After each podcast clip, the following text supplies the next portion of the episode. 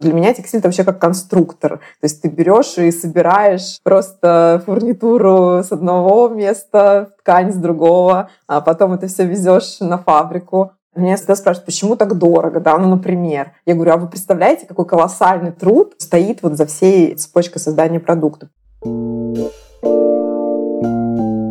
Привет, с вами Татьяна Шерстнева и подкаст «Поговорим про текстайл».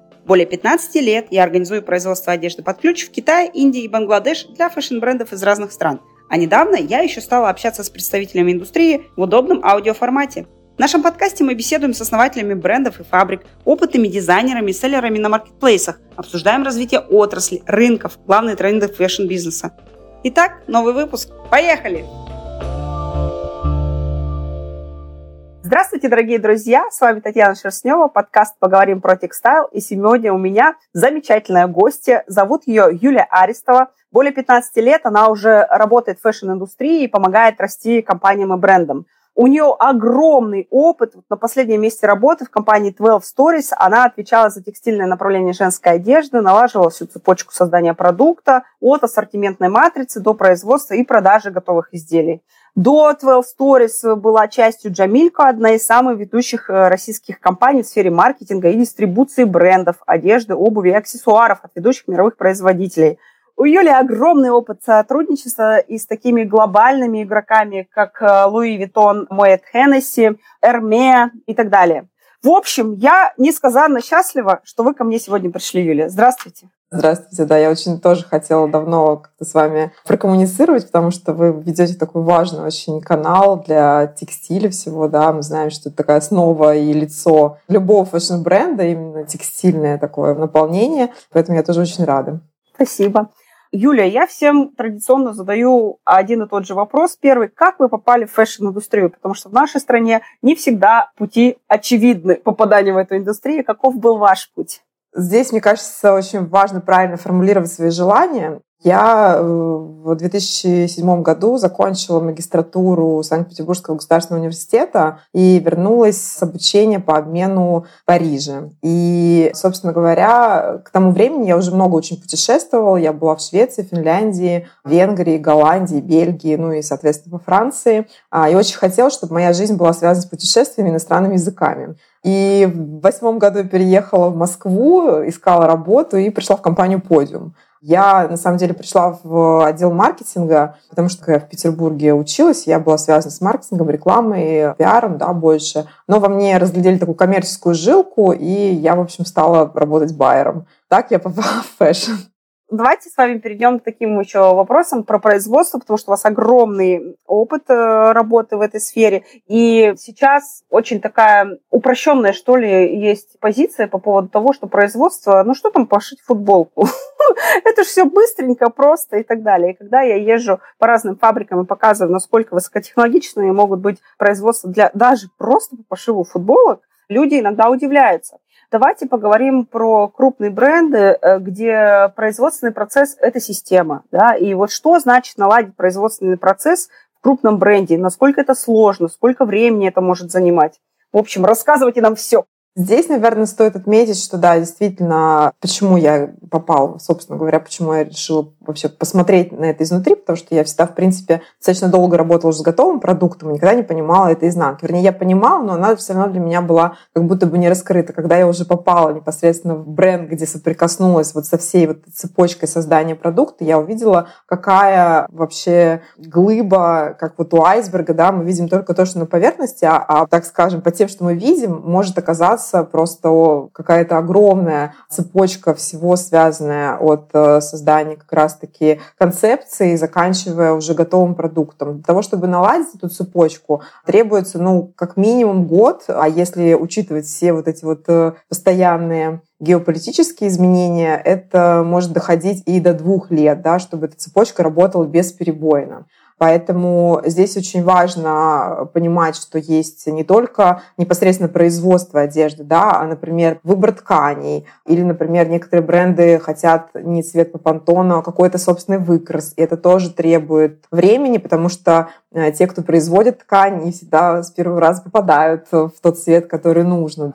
Потом э, нужно, чтобы э, было четко сформулировано ТЗ, техническое задание, сшился макет, э, какой-то прототип был произведен для того, чтобы получилось готовое изделие, потому что а, важно, чтобы была посадка, важно, чтобы была выверена градация размерная. И э, здесь э, важно выбирать еще правильные производства, потому что, как мы знаем, э, не все и не всегда удовлетворяют тем требованиям качества, да, которые хотелось бы потом представить на суд нашего клиента. Соответственно, идет вот эта постоянная работа по поиску фабрик, э, с ними переговорный процесс ведется достаточно долго, потому что не с первого раза удается вот решить какие-то все нюансы, связанные с конструктивными особенностями, с технологическими особенностями, и сметчить вот эту вот всю цепочку, то есть собрать цепочку. Вот для меня текстиль это вообще как конструктор. То есть ты берешь и собираешь просто фурнитуру с одного места, ткань с другого, а потом это все везешь на фабрику. Меня всегда спрашивают, почему так дорого, да, ну, например. Я говорю, а вы представляете, какой колоссальный труд стоит вот за всей цепочкой создания продукта. Поэтому это очень длительный процесс, который занимает достаточно долгое время. Нашим слушателям у нас и достаточно большое количество новичков. Я переведу что год, вот Юлия говорила год, или даже иногда растягивается до двух, это с момента, когда вы решили что-то отшить, до момента, пока у вас будет на складе или в магазине, это нужно примерно вот такие сроки. Потому что к нам часто приходит, я хочу через 30 дней уже, чтобы было что-то. Это не то, чтобы мы так медленно работаем, или китайцы не успевают, или кто-то там еще. Это действительно мировая практика, и такие сроки это стандартные.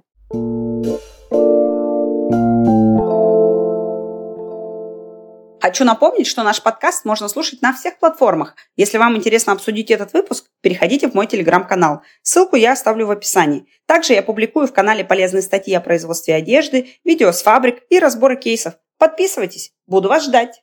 Давайте поговорим про проблемы, потому что, конечно же, действительно в цепочке поставок, особенно крупных брендов, когда много дизайнов, много моделей, э, сжатые сроки, вернее, даже не столько они сжатые, сколько они очень строгие то, что коллекция должна быть поставлена тогда, а не, там, не на три недели позже в магазины и так далее. Вот лично вы с какими проблемами сталкивались в крупных брендах, э, которые для новичков, они совершенно не очевидны? Расскажите, каков уровень проблем у крупных игроков и крупных брендов? На самом деле я общаюсь, ну, не только я работаю с крупными брендами, я вообще общаюсь и с небольшими брендами, и у всех, в принципе, проблемы одни и те же. Только в компаниях, наверное, более крупных, это огромное количество коммуникаций, которые необходимы для того, чтобы э, вот этот вот конструктор бесперебойно начал собираться. Потому что очень много процессов, э, которые нужно контролировать, и от самой мельчайшей детали может зависеть результат. Ну, то есть, например, если ты не заказал подкладку или фурнитуру вовремя, да, то у тебя жакет вовремя не выйдет. А это очень э, важно для индустрии, как вы правильно сказали, потому что мы работаем все-таки с сезонностью, с сезонным продуктом зачастую, да, если это не какая-то базовая футболка. И нам важно, чтобы та трендовая вещь, которая сейчас востребована, она появилась не просто вовремя, а еще и раньше у тех, кто, скорее всего, шьет что-то похожее. Ну, или, может быть, что-то другое, но тоже конкурирует, там, например, в той же самой линейке жакетов. Но я могу сказать, что эти проблемы не только у крупных брендов, потому что именно с тем, чтобы контролировать и настраивать всю эту производственную цепочку, вот этот производственный календарь, это действительно нужна большая внимательность. И в крупных брендах просто коммуникация с э, более большой командой происходит. И, конечно, когда чем больше людей задействованы в этой коммуникации, тем, соответственно, сложнее строится процесс, потому что тебе нужно, чтобы каждый был в этой команде в едином информационном поле, да, и каждый понимал свою зону ответственности в том, что происходит. Наверное, это такой основной момент. Ну, плюс, когда растет число изделий, то, понятно, увеличивается ответственность, потому что эта ответственность измеряется деньгами. То есть, если у тебя крупная партия, и она там условно а, не проходит контроль качества, ты понимаешь, что ты теряешь очень большие деньги. Это еще плюс к тому, чтобы контролировать и качество изначального сырья, из которого шью, да, и своевременность его доставки, и производство, на котором отшиваются партии, то здесь просто, так скажем, происходит масштабирование той ответственности, которую ты несешь за конечный продукт.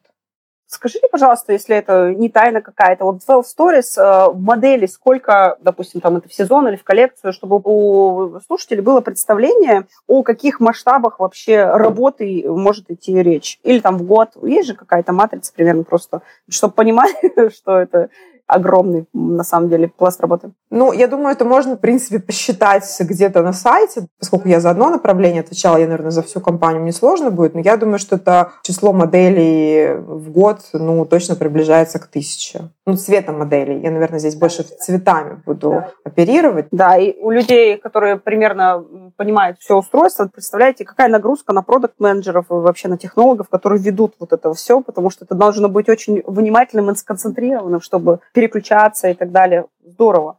Давайте поговорим еще по производству и о производстве, и уже, возможно, спустимся немножко к более мелким производствам и компаниям, не таким масштабным, но которые сейчас развиваются. Они появились недавно, но идут вперед, и у них растут и ассортимент, глубина ассортимента, масштабы. Как вы думаете, какие есть варианты развития для этих брендов?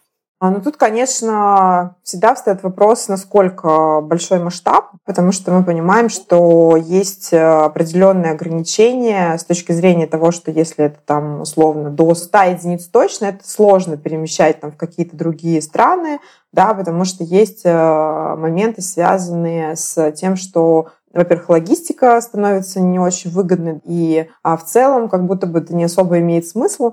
А, но, тем не менее, если уже масштаб перерастает 200-300 единиц на модель, стоит задуматься над тем, чтобы локализовать э, это не в России, а где-то еще. Я хотела бы подчеркнуть, что я очень хорошо отношусь к российскому производству, но тем не менее я вижу определенные ограничения, связанные все-таки с тем, что брендов становится больше, и, соответственно, их масштабирование, оно приводит к тому, что возникает такая внутренняя конкуренция за производственные мощности внутри России. Плюс э, мы понимаем, что сроки также это затягивает, поскольку у нас нет большого количества производств, где больше, там, не знаю, 50-100 швей, да, Соответственно, все это несет вот такие вот сложности. Поэтому для масштаба, естественно, нужно рассматривать какие-то варианты Азии, то что я знаю, что с уходом многих американских брендов из Китая у них освободились мощности, они готовы шить не супер большие объемы, то есть не от тысячи единиц уже сейчас даже. Соответственно, можно прорабатывать все эти вопросы, для того, чтобы просто налаживать э, свое масштабирование. Иначе, ну, сейчас это происходит во многом стихийно, да, со всеми брендами, но тем не менее об этом стоит задумываться, уже искать какие-то варианты. Ну, я с вами соглашусь, что от 300 единиц дальше это, конечно, уже можно рассматривать какую-то локализацию, потому что, как вы правильно заметили, 50, 100, там даже 200 – это очень сложная история, поэтому к нам иногда обращаются, а можно 100 джинсов? Ну, теоретически можно, но цена, которая у вас будет за эти 100 единиц, она просто не оправдывает э, себя, поэтому вот когда уже выходите, как то я слышала фразу у Максима Спиридонова, по-моему, что самый сложный возраст в жизни предпринимателя от 50 до 150 миллионов рублей оборот в год. В жизни текстильного предпринимателя, мне кажется, от 50 до 300 это самый сложный период. Дальше будет легче. Друзья, полную версию подкаста слушайте на нашем бусте. Ссылку оставляю в описании.